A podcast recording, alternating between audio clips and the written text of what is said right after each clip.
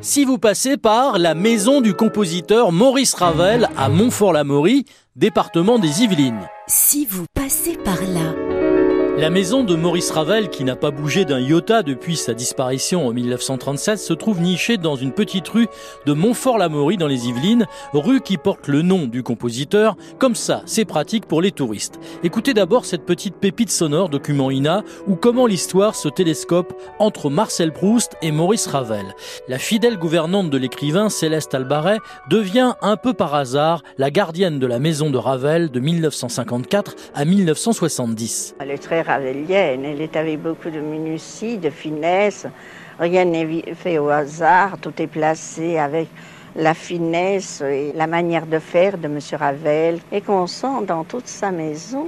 Mais lui, vous ne l'avez jamais connu. Non, j'aurais pu.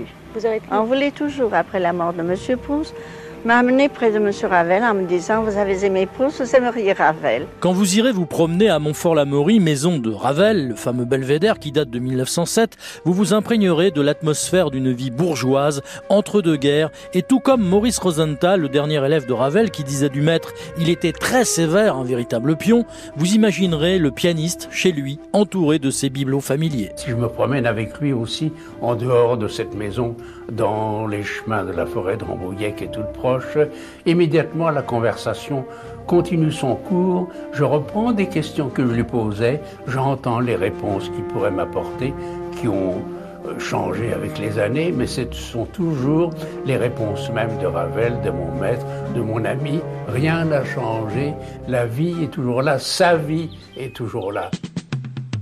Évidemment, on n'évoque jamais Ravel sans son boléro. Il va peut-être se retourner dans sa tombe en écoutant cette version apocalyptique du groupe Los Baron de Apodaga.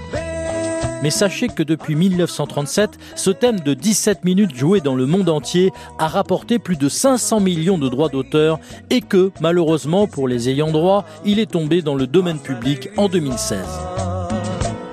Le boléro, c'est à la fois un hymne à la répétition, une danse et une transe et aussi l'apothéose de l'orchestre. Résumons, pousser la porte de la maison Ravel à Montfort-l'Amaury dans les Yvelines, émotion garantie, un choc même. On est dans les années 20, sans internet, sans smartphone, sans télévision, enfin, sans le moindre écran.